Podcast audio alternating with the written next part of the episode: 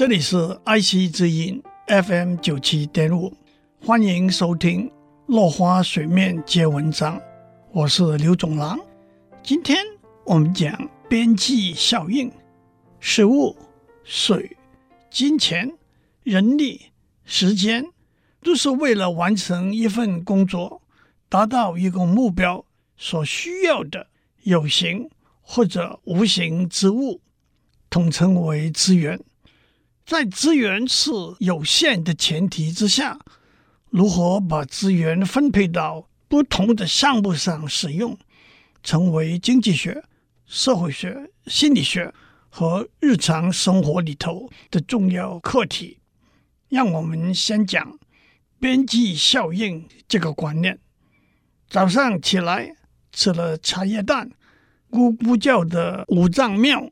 安静下来，精神为之抖擞。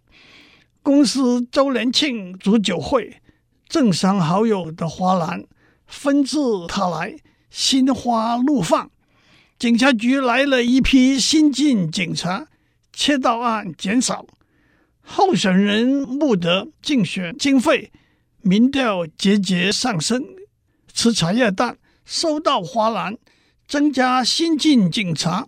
募得竞选经费都可以称为行为，肚子饱了，开心得意了，盗窃案减少了，民调上升了，都可以称为与行为相对的效应。我们往往量化这些行为和效应。早上起来吃了三颗茶叶蛋，肚子得到八十分的满足感；周年庆酒会收到一百个花篮。心情十二万分愉快，增加了二十位警察，盗窃案减少了五十件，竞选经费增加了一百万，民调提高了百分之五，都是行为里所有动作的总效应。我们也可以算出行为里某一个动作的平均效应。吃了三颗茶叶蛋，得到八十分的效应。每一颗茶叶蛋就是八十除以三，等于二十六点六七分的效应。收到一百个花篮，心情变得十二万分愉快。十二万除以一百，等于每个花篮的效应是一千两百分。可是虽然是一口气吃了三颗茶叶蛋，但是每颗蛋的效应是不同的。第一个茶叶蛋的效应。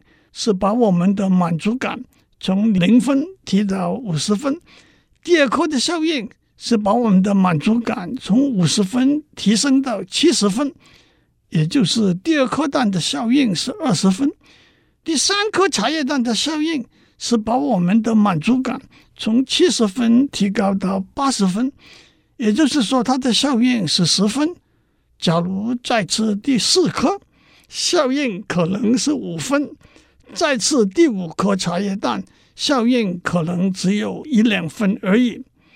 一口气吃下好几颗茶叶蛋的时候，每多吃一颗所增加的效应叫做边际效应。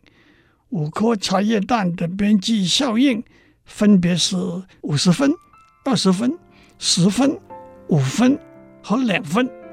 今天先讲到这里，下次。我们继续讲边际效应。